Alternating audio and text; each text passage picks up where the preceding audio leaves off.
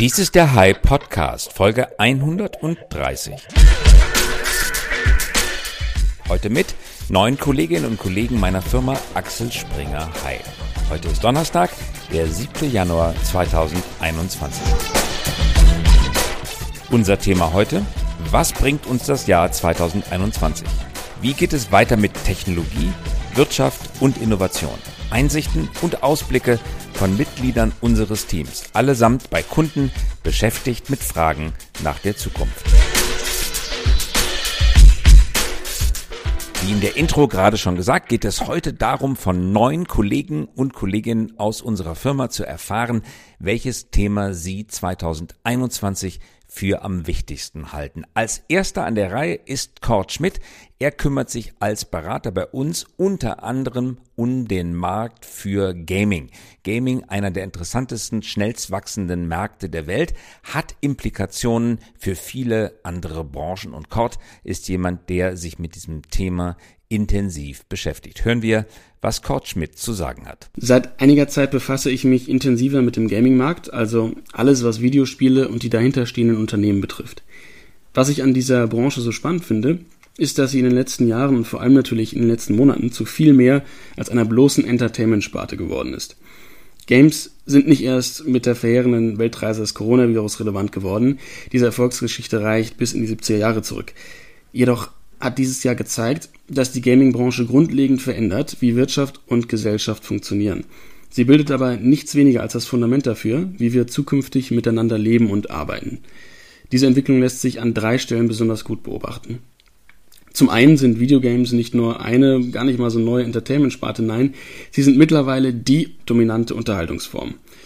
Ein kleiner Vergleich, während das internationale Kinobox Office 2019 35 Milliarden Euro und die Musikindustrie knapp 18 Milliarden Euro erwirtschafteten, war der Markt für Gaming 2019 bereits knapp 125 Milliarden Euro schwer und wird dieses Jahr bei circa 135 Milliarden Euro liegen. Und wir reden hier nur von Spielen. Die Umsätze mit Gaming-Hardware wie Konsolen sind hier noch gar nicht eingerechnet.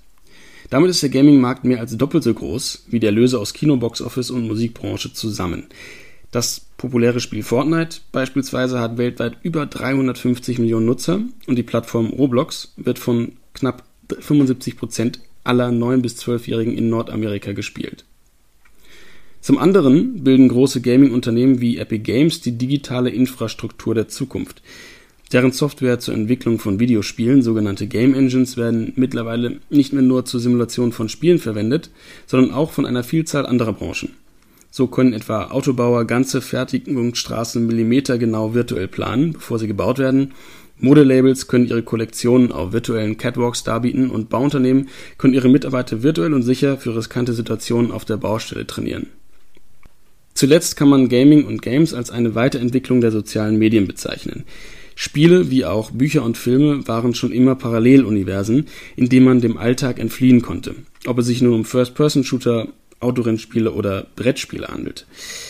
Was sich in den letzten Jahren erst entwickelt hat, ist, dass sie auch als Nichtspielorte genutzt werden können, sowohl im privaten als auch im professionellen Kontext. Games entwickeln sich immer mehr zu digitalen Third Places, in denen man Freunde oder Kollegen trifft. Auf Fortnite kann man virtuelle Konzerte sehen, auf Animal Crossing heiraten echte Menschen digital und Zoom-Konferenzen finden am Lagerfeuer des Wildwest-Spiels Red Dead Redemption statt. 2020 war ein starkes Jahr für die Gaming-Industrie, doch der Einfluss von Gaming auf Wirtschaft und Gesellschaft steckt noch in den Kinderschuhen. Vor allem aber ist die Gaming-Welt in Form von Geschäftsmodellen oder Software-Tools noch weiter in andere Bereiche vorgerückt. Gleichzeitig hat sich viel soziales und kulturelles Leben in die Welt des Gamings verlagert. Im Jahr 2021 und darüber hinaus werden wir eine weitere Systematisierung dieser Entwicklung sehen, unabhängig von der Pandemie. Mehr Branchen werden Videospielsoftware wie Game Engines nutzen, Konsumenten werden mehr Zeit auf interaktiven Gaming-Plattformen wie Roblox, Discord oder Twitch verbringen. So wird sich beispielsweise auch die nächste Generation der Business- und Produktivitätstools an der Logik von Games orientieren. Warum die Buchhaltung im langweiligen Controlling-Programm erledigen, wenn man sie auch in einer virtuellen Umgebung als Game erspielen kann? Warum für die Videokonferenz in die öde Galerieansicht bei Zoom schalten, wenn man sich auch einfach auf einer Insel in Fortnite treffen kann? Der Einstieg ist hier so einfach wie nie zuvor. Fortnite ist schnell installiert, einfach mal ausprobieren oder die eigenen Kinder fragen, ob man eine Runde mitspielen darf.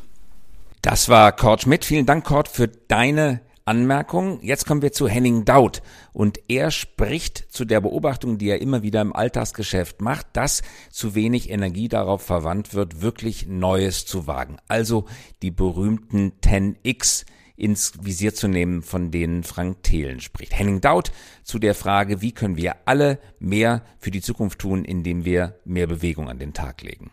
In jedem unserer Projekte bin ich immer wieder fasziniert, welch unglaubliche Kompetenz und Know-how in den Unternehmen unserer Partner steckt und welch einzigartiger Expertenstatus diesen innewohnt. Das Ganze wird nur übertroffen durch die Leidenschaft, mit der Produkte und Geschäftsmodelle über Jahrzehnte und teilweise Generationen hinweg geprägt wurden. Vieles dabei fußt auf einzelnen Vorreitern, auf starken Teams und grandiosen Netzwerken. Die Kehrseite hierbei jedoch, Impulse für neue Produkte und Geschäftsmodelle kommen heute gerade aus Bereichen, mit denen etablierte Unternehmen bisher wenige Berührungspunkte haben und werden daher gar nicht erst wahrgenommen oder ignoriert. Dabei lohnt sich der Blick über den Tellerrand. Neue Ideen, neue Partner, neue Köpfe, neue Perspektiven beflügeln. Beflügeln die Führungsebene, die gesamte Belegschaft und sichern das Geschäft für die kommenden Jahrzehnte und Generationen. Herausforderungen wie die digitale Transformation mussten allein gestemmt werden. Sie ist in erster Linie ein prozessuales, strukturelles, kulturelles Thema im Herzen eines jeden Unternehmens. Die neuen Megathemen wie Resilienz von Geschäftsmodellen und Nachhaltigkeit sind genau das nicht. Es sind Themen, für die man starke Partnerschaften benötigt, Innovation offen und neu denken muss, abseits etablierter Grenzen und Limitierungen. Um langfristig erfolgreich zu sein, muss entlang der gesamten Wertschöpfungskette gedacht werden und Innovation von außen gelebt werden. Daher, lasst uns alte Denkmuster abwerfen und eine neue Offenheit leben, neue Partnerschaften schließen und so den größten Mehrwert für Unternehmen, Mitarbeiter und kommende Generationen schaffen. Lasst es uns angehen. Henning Daut war das mit dem Appell, alte Gewohnheiten abzulegen. Um eine ähnliche Sache geht es auch Nicoline von Nieding, die als nächste spricht. Sie allerdings schlägt die Brücke zwischen Wirtschaft und Politik.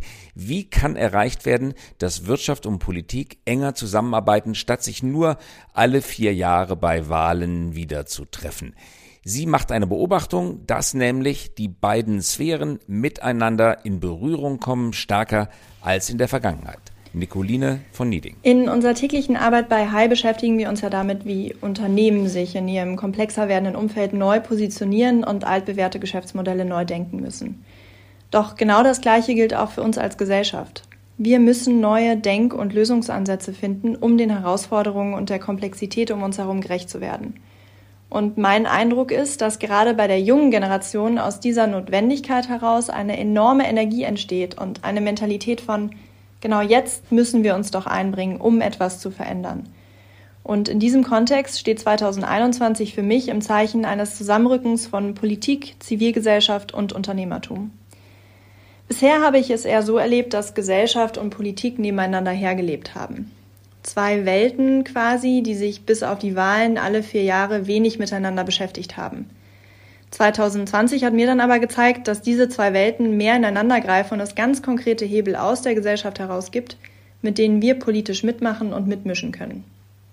Beispiele dafür sind Initiativen wie Stay on Board, Wir für Schule, Ich will oder aber auch sicherlich allen bekannt Fridays for Future. Stay on Board zum Beispiel ist eine Initiative, die sich für eine Veränderung des Aktiengesetzes einsetzt.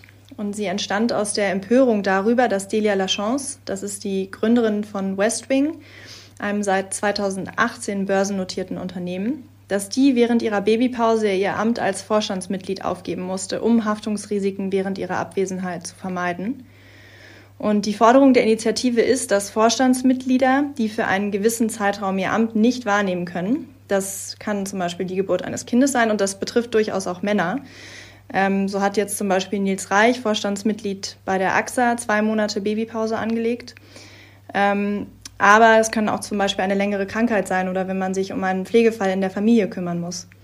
Und die Forderung ist, dass die nicht wie aktuell vom Aktiengesetz verlangt ihr Amt niederlegen müssen, wenn sie Haftungsrisiken vermeiden wollen. Und Stay on Board hat es geschafft, dass der Vorschlag im Bundestag diskutiert und sehr wahrscheinlich auch noch in dieser Legislaturperiode als äh, Gesetz verabschiedet wird.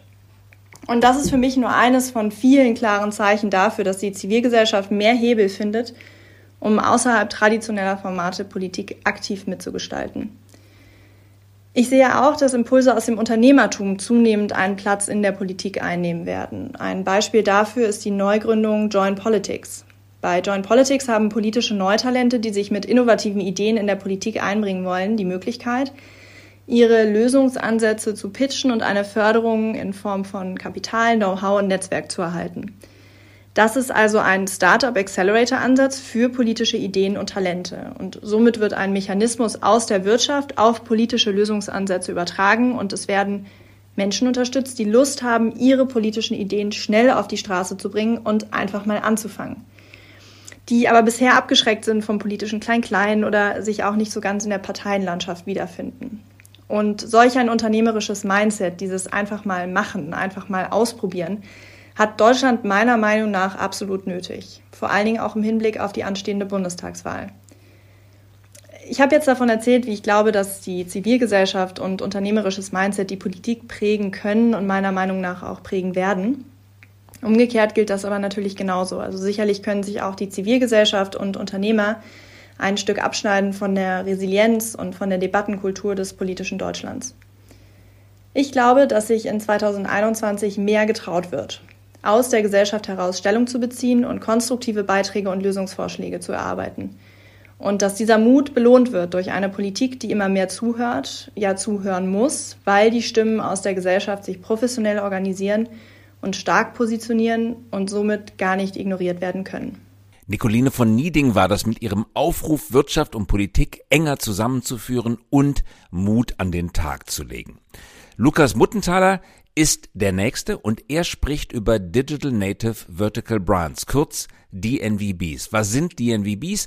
Das sind Marken, die speziell für im digitalen aufgewachsene Zielgruppen sind, Digital Natives, die sich mit Love Brands beschäftigen, für sie erwärmen können, die ganz speziell für das Internet gemacht worden sind und über das Internet vertrieben werden. Er stellt die Frage, was ist eigentlich der Unterschied zwischen DNVBs und Direct to Consumer, also dem Trend, dass man Konsumgüter direkt über das Internet an Konsumenten verkauft. Jetzt also Lukas Muttenthaler.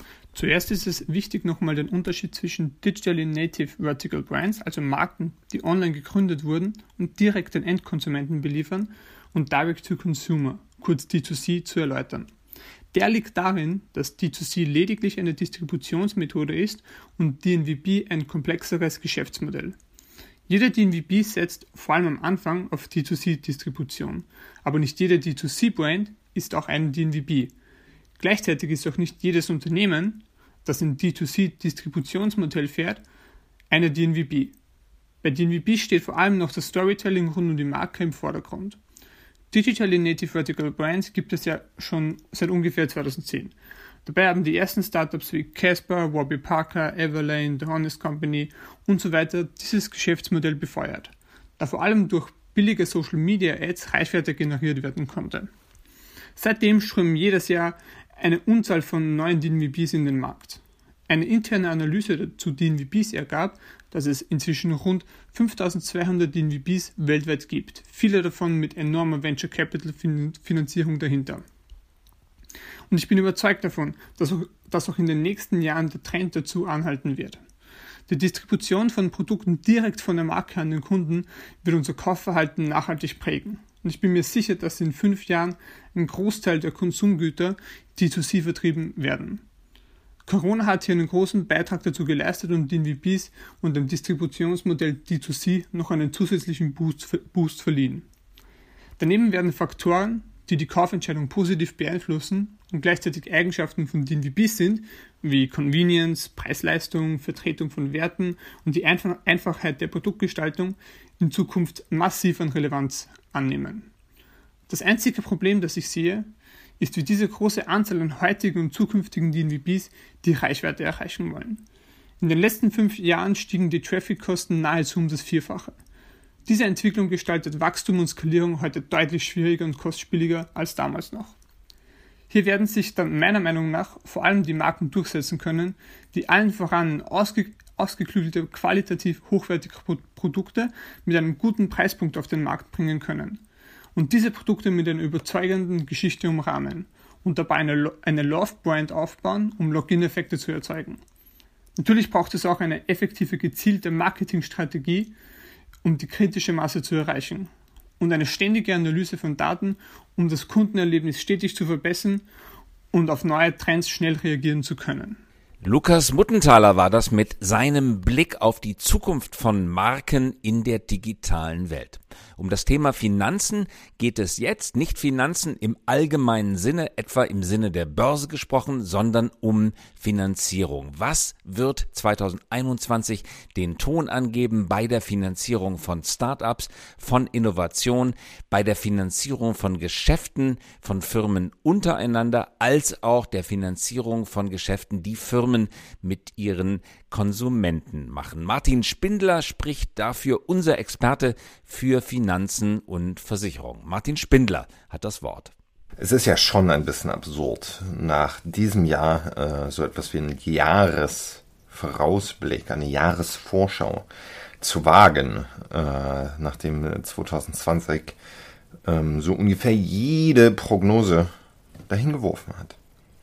Wollen wir es trotzdem versuchen? Ähm, ich glaube, das Wichtigste, äh, was man sich vor Augen halten muss, ist, die Bugwelle kommt erst noch.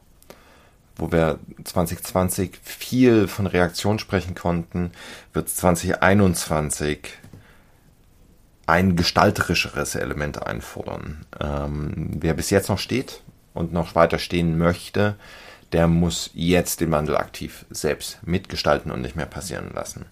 Wir haben eine massive Beschleunigung in vielen Dimensionen gesehen, äh, vor allem was digitale Transformation angeht. Ich glaube, das ist allen bewusst. Jetzt geht es darum, wirklich zu schauen, wie kann man davon profitieren, wie kann man das in wirklich Strategie, neue Wachstumspfade umsetzen. Denn eins ist unumstritten, Startups wird es auch 2021 noch geben. 2020 hat da so gut wie keinen Impact gehabt, wenn überhaupt ähm, werden sie noch besser und noch schneller finanziert werden.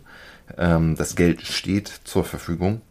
Und wir haben komplett neue Finanzierungsformen, die das wahnsinnig attraktiv machen. Ähm, wir haben 2020 viel von CapEx to OpEx gesprochen. Das wird auch 2021 uns noch ein ganzes Stück mit begleiten. Das ist aber nur eine neue Finanzierungsform. Revenue-Based Financing ist gerade für eher Subscription-based oder SaaS-Startups oder Unternehmen, auch etablierte Unternehmen, die in diesen Märkten aktiv sind. Wahnsinnig spannende Finanzierungsform für Wachstumsmöglichkeiten. Es bleibt spannend, wenn wir uns die Special Purpose Acquisition Companies anschauen, sogenannte SPACs, und wie die einen Exit-Pfad für Startups darstellen. Ähm, die Liquidität in Secondary Markets ähm, ist auch ein faszinierendes Thema. Vor allem in den USA äh, wird aber sicherlich auch Deutschland demnächst erreichen. Ähm, da bin ich sehr gespannt, was die Gesetzesvorlage aus dem Finanzministerium sagt zur Mitarbeiterbeteiligung. Ähm, aber in den USA sehen wir gerade ähm, zum Beispiel mit Carter X, dass auch an privaten Startups ähm, die Anteile freier gehandelt werden sollen. Ähm, all das fließt so ein bisschen rein in eine Entbündelung von Finance, ähm, die wir schon seit Jahren beobachten, die 2020 nochmal richtig Fahrt aufgenommen hat und den Trend erwarten wir, dass der 2021 sich verstärken wird. Äh, wir haben mit Stripe, wir haben mit Klarna ein paar wirkliche Marktgrößen, die Finanzdienstleistungen auf modularer Ebene jetzt schon anbieten. Ähm, und genauso wie wir vor zehn Jahren gesagt haben, dass jede Firma auch eine Tech-Firma sein muss, ähm, deutet sich jetzt an, dass auch jede Firma nicht nur auch eine Tech-Firma, sondern auch eine Finance-Firm sein muss. Ähm, was sehr, sehr spannend sein wird ähm, und was strategisch auch nochmal einige Fragestellungen aufwirft. Ähm, Antitrust wird auch ein Riesenthema werden. Äh, wir sehen die Tendenzen, ähm, dem Monopol ähnlichen Verhalten äh, auch Riegel vorzuschieben, sowohl hier innerhalb der Europäischen Union als auch in den USA. Ich glaube, viel wird von der Tech Policy ähm, der Incoming Biden Administration noch abhängen. ähm, wie dort die internationale Kooperation aussehen wird. Ähm, ein E-Commerce wird natürlich noch massiv wachsen. Remote Work und die ganzen Tools, um an neuen Modus des Arbeitens äh, zu ermöglichen, werden auch 2021 noch riesige Wellen schlagen. Ähm, und auf das neue Jahr schauend ist, glaube ich, jeder Firmenlenker, jeder Entscheider, jeder MD, jeder CEO, jeder Vorstand gut beraten, sich wirklich tiefgreifende Überlegungen zu machen, wie diese digitale Beschleunigung, die wir letztes Jahr beobachtet haben, nicht nur als Impuls genutzt werden kann, sondern wie man daraus wirklich eigenständig Wandel gestaltet und nicht einfach nur passieren lässt. Martin Spindler war das mit seinem Blick auf die Welt der Finanzierung. Nun kommen wir zu Julia Pinksmann. Sie beschäftigt sich in ihrer Beratungstätigkeit sehr viel mit MVPs also mit Minimum Viable Products, kleinen Produkten, die auf den Markt kommen, obwohl sie nach klassischen Maßstäben noch gar nicht ausentwickelt sind, absichtlich nicht ausentwickelt sind, um in Iterationsschleifen mit potenziellen Kunden zu ständigen Verbesserungen zu kommen und so mit höherer Geschwindigkeit zu niedrigeren Kosten den Markt betreten zu können. MVPs, ein großer Trend, bekannt aus der Welt der Startups, aber für viele Corporates immer noch Neuland. Julia Pinksmann formuliert einen Wunsch an das neue Jahr, nämlich, dass mehr Mut aufgebracht wird, auch in traditionellen Unternehmen die Karten auf MVPs zu setzen. Hier also Julia Pinksmann. Ja, Christoph, das ähm, ist richtig. Ähm, ich beschäftige mich bei Heil hauptsächlich mit der Fragestellung, ob Geschäftsideen, Geschäftsmodelle wirklich am Markt Bestand haben und helfe unseren Kunden, ähm, die Unsicherheit aus der Entscheidung zu nehmen. Und das machen wir eben in ähm, ausführlichen Validierungsprojekten. Was ich mir für 2021 wünschen würde, wäre aber ähm, noch mehr Mut zur Umsetzung. Gerade ähm, solange wir in Analysen sind und die Ergebnisse nur auf einem Blatt Papier, einem PowerPoint-Slide oder irgendwie eine Excel-Datei sind, da ist es dann immer einfach Ja zu sagen, ja, das finden wir gut, das wollen wir umsetzen. Aber ich stelle eben auch fest, dass wenn der Schritt dann in die Umsetzung getan werden muss, wenn tatsächlich Geld auf den Tisch gelegt wird, dass dann oftmals der Mut zurückgeht und zu zögerlich ähm, entschieden wird. Was ich persönlich sehr schade finde. Ähm, ich glaube, dass manche Unternehmen erstmal lernen müssen, ähm, mehr wie Startups zu denken und ähm, den Mut haben, ähm, müssen mit einem wirklichen MVP, also mit einem wirklichen Minimum Viable Product, dem wirklichen Produktkern an den Markt zu gehen und von dort mit und von dem Kunden lernen, iterieren und besser zu werden. Ähm, ich wünsche mir den Mut, wirklich eben mit diesem MVP zu starten. Und mir ist ähm, total bewusst, dass die Methodik des Build, Measure, Learn in manchen Unternehmen noch gar nicht so umgesetzt wird und es eben Bedenken gibt, mit etwas an den Markt zu gehen, was vielleicht noch nicht hundertprozentig der Vision des fertigen Produktes entspricht. Und ähm, da sehe ich auch manchmal auch die Einstellung in deutschen Unternehmen als problematisch, die immer nur wirklich mit dem 100% perfekten Produkt an den Markt gehen wollen. Und das soll jetzt nicht heißen, dass man natürlich mit einem komplett halbfertigen oder nicht durchdachten ähm, MVP live gehen soll. Nee, aber der MVP muss schon richtig gut sein, aber ähm, der wird eben nicht alles umfassen, was in der Produktvision langfristig enthalten ähm, sein wird. Und ähm, klar, man kann immer überall noch was besser machen. Ne? Ähm, aber ich finde von dieser, von dieser Vorgehensweise, immer nur mit dem perfekten, hundertprozentigen Produkt an den Markt zu gehen. Ich finde, ähm, davon muss man auch etwas abrücken. Denn der Prozess des Iterierens ähm, und der engen Einbeziehung der Kundenwünsche, der ist absolut notwendig, ähm, um wirklich das beste Produkt zu bauen und wirklich den besten Mehrwert zu generieren. Wenn ich mir überlege, wenn ich manchmal sehe, wie viele Ressourcen, also auch Zeit und Geld, ähm, und ich sage, ähm, jetzt überspitzt ähm, vergeudet wird, ähm, in Abstimmungen und in Meetings über ähm, Details ähm, von einem Produkt, wo eben diskutiert wird, ähm, was man denkt, was das Problem des Kunden sein könnte, etc.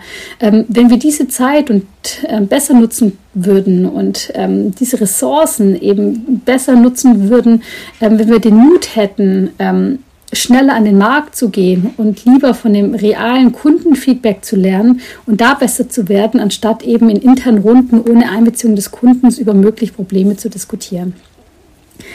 Mein ganz persönlicher Wunsch also ist für 2021 ähm, Mut, mehr Entscheidungen zu treffen, ähm, Mut nach draußen zu gehen, auch wenn es eben nur ein MVP ist. Ne? Und ich bin einfach wirklich davon überzeugt, dass mit jedem Produkt und jedem Service, ähm, der auf den Markt kommt und der dem Kundenfeedback standhält, ähm, dass mit jedem dieser ähm, Produkte und Services ähm, etwas geler gelernt wird und ähm, dass diese ähm, einfach den Grundstein legen für eine weitere positive Entwicklung in dem Unternehmen. Julia Pinksmann war das über Minimum Viable Products und die Kunst der Validierung. Und nun kommen wir zu Friedemann Seid. Er beschäftigt sich bei uns leidenschaftlich mit dem Thema Handel und fragt sich, was bedeuten Pandemie, Lockdown und Covid für das Jahr 2021. Werden wir ähnlich wie im abgelaufenen Jahr damit zu tun haben, dass der Trend weggeht von den physischen Läden hin zum Handel im Internet? Erleben wir ein Zeitalter, in dem die Hauptstraße, in dem die Einkaufsstraße, in dem die Innenstädte vergehen und verblühen und das Online-Geschäft weiter boomt? Oder wird das Gegenteil der Fall sein? Was Friedemann dazu meint, das hören wir jetzt. Ähm, das Thema beschäftigt mich. Ich finde es einfach sehr, sehr spannend. Und äh, ich glaube vor allem, dass das Jahr 2021 extrem spannend wird, gerade für den, ähm, für den Käufer, für den, für den Endkunden, ähm, für den Verkäufer, für den Händler äh, wird es ein sehr arbeitsreiches Jahr werden. Man wird sich mit neuen Technologien auseinandersetzen, man wird sich ähm, differenzieren müssen, aber dazu gleich in Detail mehr. Ähm, erstmal kurz zum Vorwort. Wir hatten im letzten Jahr 2020 eine Beschleunigung im Bereich E-Commerce. Einerseits ist der Anteil von E-Commerce natürlich gestiegen, weil der ähm, Anteil von ähm, Offline-Retail gesunken ist. Andererseits waren dementsprechend aber auch die Händler, ähm, Offline-Händler gezwungen, ihre Ware verstärkt im Internet zu verkaufen. Händler oder Shops oder Brands, die sich verstärkt auf ihre Offline-Präsenz ähm, verlassen haben, also beispielsweise in äh, also wirklich Prime-Locations in ähm, Einkaufsstraßen oder äh, beispielsweise sehr gute Kontakte zu ihren Kunden, die immer wieder gerne ins Geschäft kommen, aus welchen Gründen auch immer. Ähm, all diese Vorteile gab es nicht mehr. Das bedeutet, die Händler mussten sich verstärkt mit dem Internet auseinandersetzen, um weiterhin ihre Kunden zu erreichen und ihre Kunden auch nicht zu verlieren. Das hat dazu geführt, dass die Konkurrenz online in allen möglichen Industrien deutlich gestiegen ist. Viele neue Händler sind online gegangen, ähm, sei es jetzt mit eigenen äh, Websites über Plattformen wie WordPress, äh, Squarespace oder Shopify oder etwa mit einem eigenen Shop auf ähm, Amazon. Ähm, das wird aber 2021 nicht nur Amazon äh, in die Karten spielen. Ich glaube, viel mehr Brands, was wir bereits schon sehen, viel mehr Brands gehen weg von Amazon, verlassen sich verstärkt auf die Strahlkraft ihrer eigenen Marken. Das ist jetzt allerdings kein Schwarz-Weiß. Also es wird weiterhin Marken geben, die ähm, sehr gut und sehr gerne auf Amazon verkaufen und auch dort bleiben werden. Aber viele andere Marktführer könnte ich mir gut vorstellen, dass sie ähm, Plattformen wie Amazon verlassen und ihre eigenen Shops stärken. Ähm, da jetzt aber die ähm, Konkurrenz online verstärkt gestärkt worden ist. In jedem Bereich ähm, müssen sich diese Marktführer auch differenzieren. Der, der Einstieg ins Internet, ähm, E-Commerce hat sich vereinfacht und ich glaube, er wird sich weiter vereinfachen. Äh, Plattformen wie Shopify und auch die Developer und die Designer, die dahinter ähm, Apps entwickeln und Themes an, äh, entwickeln, werden es noch einfacher, noch schöner machen, damit jeder Händler quasi eine Online-Präsenz haben kann. Das bedeutet, dass die Marktführer sich differenzieren müssen. Ein reiner Online-Shop oder auch ein reines, ich lasse es mir nach Hause schicken, probiere es aus und schicke es zurück, wird nicht mehr funktionieren. Ähm, wir haben in den letzten Jahren schon, schon einen starken Trend in Richtung äh, des sogenannten D2C gesehen. Also Retailer werden umgangen oder ähm, Großhändler werden umgangen. Die Marke spricht direkt mit dem Kunden, also Direct to Consumer. Ich persönlich glaube, dass 2021 ähm, von diesem D2C, also Direct to Consumer, sich ähm, verändern wird in die Richtung äh, direkt beim Consumer. Ähm, damit meine ich, dass der Verkaufsort von Online-Shop oder Offline-Retail dass es ihnen so nicht mehr geben wird. Ähm, ich glaube, die Zeit, die man zu Hause verbringt, das wird auch sehr stark äh, den Konsum beeinflussen. Das heißt, der Konsum wird mehr in den eigenen vier Wänden stattfinden. Ähm, das ist allerdings eine gute Sache, denn der Kunde kann Marken, Produkte ähm, erfahren, er kann Storytelling sich in seiner eigenen Zeit, zu seinem eigenen Tempo anschauen und verstehen, wann auch immer es bei ihm äh, quasi passt. Dinge, viele Dinge, die man äh, bisher außer Haus erledigt hat, äh, werden zu Hause erledigt. das sind klassisch Dinge wie Banking oder Klamotten shoppen, Schuhe shoppen. Aber jetzt im letzten Jahr sind neue Dinge hinzugekommen, wie beispielsweise Fitness. Man kann nicht mehr in Gyms gehen oder ist es deutlich schwieriger, in ein ganz normales klassisches äh, Fitness-Gym zu gehen. Entsprechend sind, das ist das Angebot für, ähm, für, für Online-Kurse zu Hause deutlich gestiegen. Aber da sieht man bereits einen, einen ersten, eine erste Neuentwicklung. Es ist die Beziehung vom, vom Fitnesstrainer zum Kunde hat sich geändert von ich mache ein Video, du schaust es dir an, hin zu Live-Kursen. Also man kann interagieren mit dem Kunden oder auch mit dem Fitnesstrainer bis hin zu einer komplette, ähm, komplettes äh, Verzahnung von Hardware, Software und Timing, wie man es zum Beispiel bei Peloton sieht. Ähm, das heißt, äh, man hat ein Sportgerät, es gibt Kurse, das Ganze wird zu Hause gemacht. Es, es, man, man, man muss nicht mehr nur mit äh, eigenem Körpergewicht arbeiten. Es gibt ein quasi Mini-Gym zu Hause und ähm, das wird auch angenommen. Das gleiche sehen wir jetzt gerade im Grocery Shopping, also ganz normal im Supermarkt einkaufen. In Berlin gibt es ähm, ein neues Unternehmen, das gerade eine äh, sehr attraktive, interessante Finanzierungszone abgeschlossen hat. Äh, das heißt Gorillas. Das heißt, äh, das ist eine Lösung, bei der man ähm, den gesamten Einkauf im Supermarkt ähm, in der App, in einem App auf seinem Telefon ähm, erledigen kann. Und innerhalb von 10 bis 11 Minuten wird gegen eine Liefergebühr von 1,80 Euro äh, der gesamte Einkauf per Fahrrad nach Hause geliefert. Äh, das ist eine enorme Zeitersparnis. Es ist viel einfacher, ähm, zu normalen Preisen ähm, einzukaufen. Äh, man spart sich den Weg nach draußen. Ähm, und das sind für mich die ersten ähm, positiven, interessanten Entwicklungen des, des sogenannten direkt beim Consumer Shopping anstatt nur Direct to Consumer.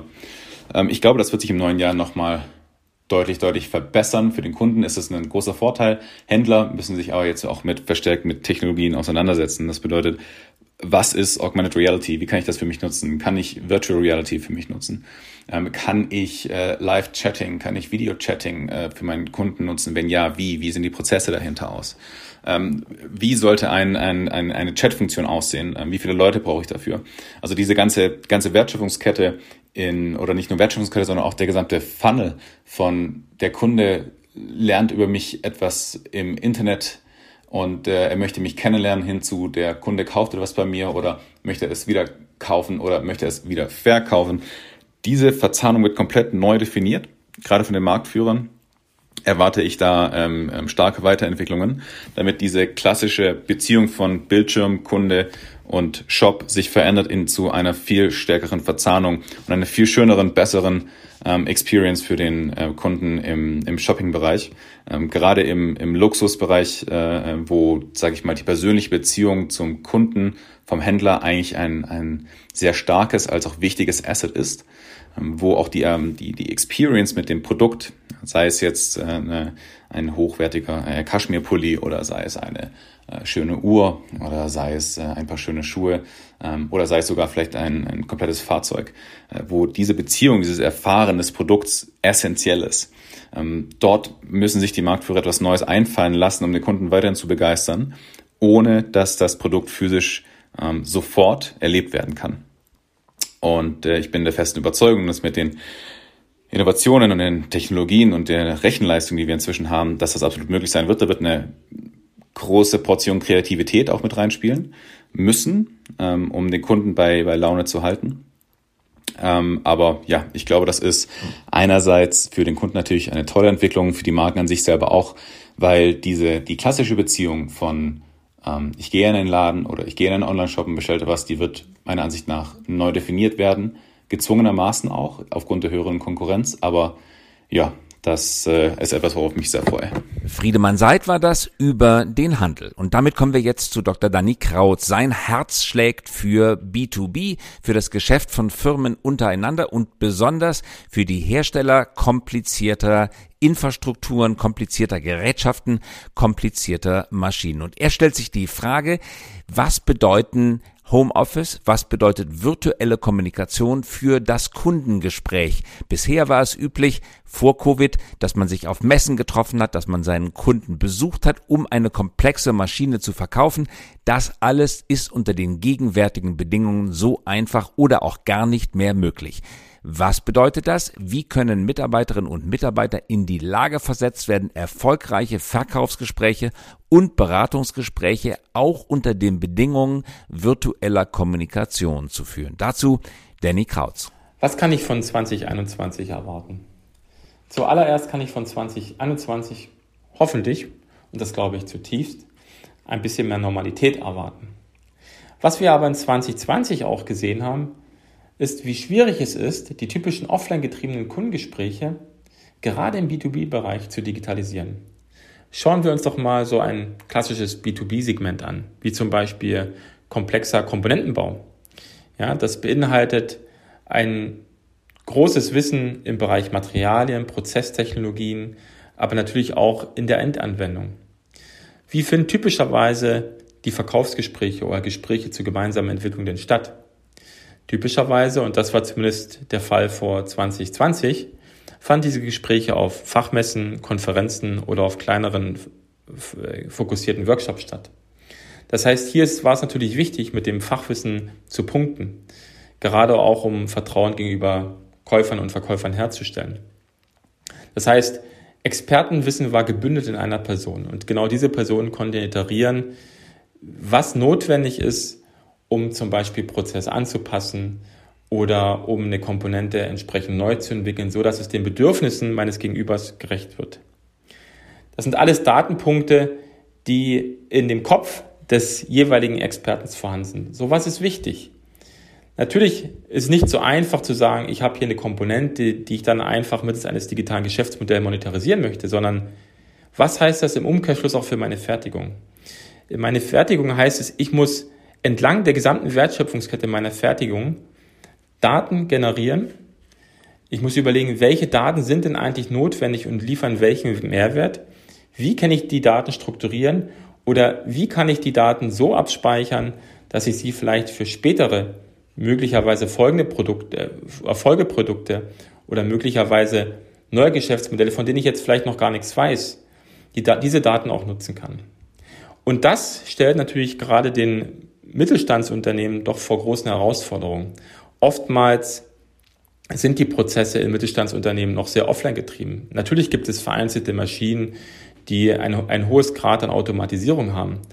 Aber jedoch eine holistische Datenstrategie aufzubauen, ist tatsächlich für viele dieser Unternehmen eine große Bürde. Es ist sehr schwierig, da auch das Personal zu finden.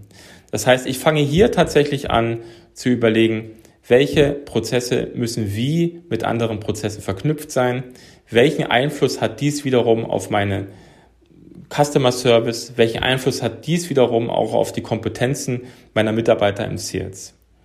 Das heißt, es ist nicht nur ein vereinzeltes digitales Geschäftsmodell, was hier zu tragen kommt, sondern ich muss tatsächlich überlegen, wie ich mein Unternehmen teilweise komplett oder zum großen Teil neu aufstelle, um den neuen Anforderungen gerecht zu werden. Ich denke, was wir hier erleben werden, ist eine Beschleunigung der Digitalisierung der Unternehmen.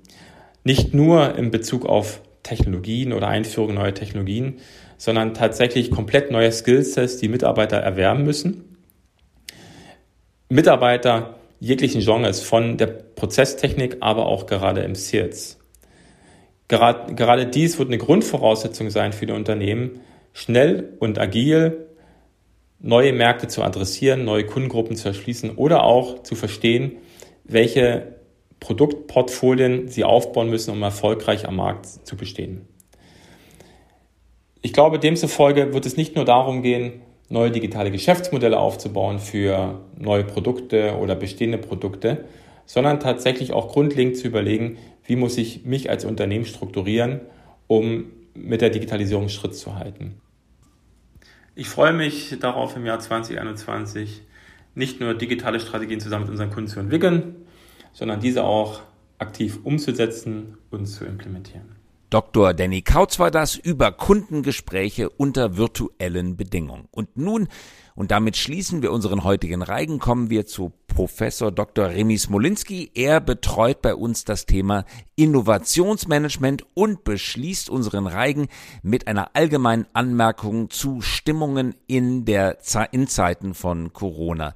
Der Impfstoff kommt, aber es wird zu langsam geimpft. Die Läden sind noch geschlossen und niemand weiß genau, wann sie wieder öffnen werden. Ist das alles ein Grund zu Optimismus oder zu Pessimismus? Dazu Professor Dr. Remy Smolinski. 2020 und äh, das äh, darauffolgende Jahr 2021 erinnern mich so ein bisschen an, an Star Wars.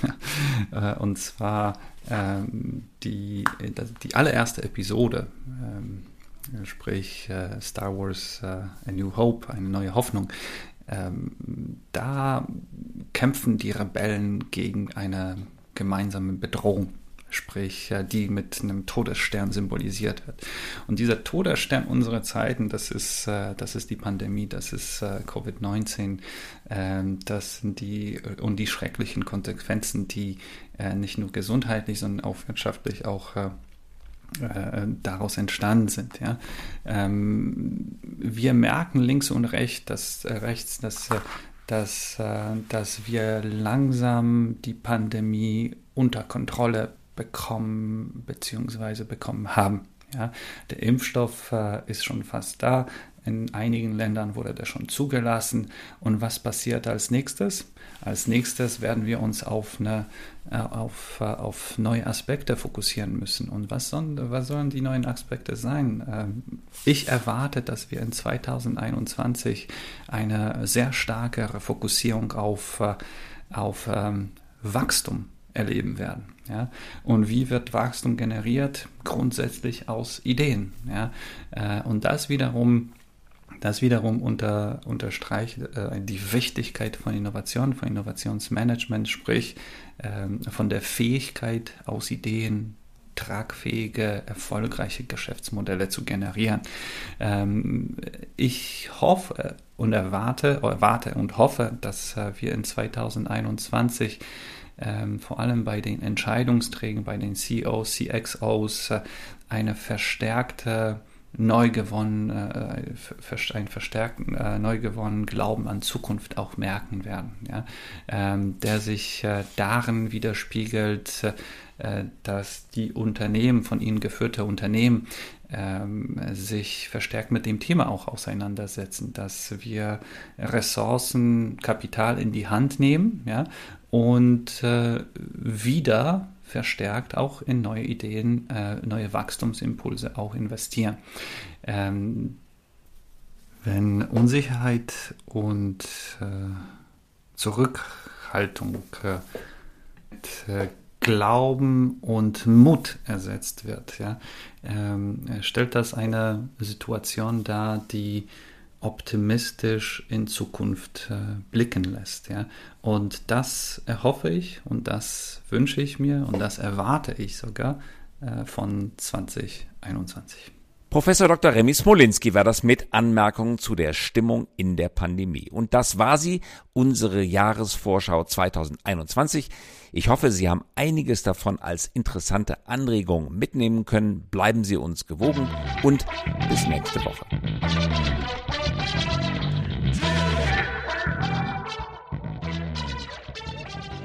Unser Podcast erscheint jeden Donnerstagabend um 18 Uhr. Damit Sie keine Folge verpassen, abonnieren Sie uns gerne jetzt oder hinterlassen Sie einen Like, wenn es Ihnen gefallen hat.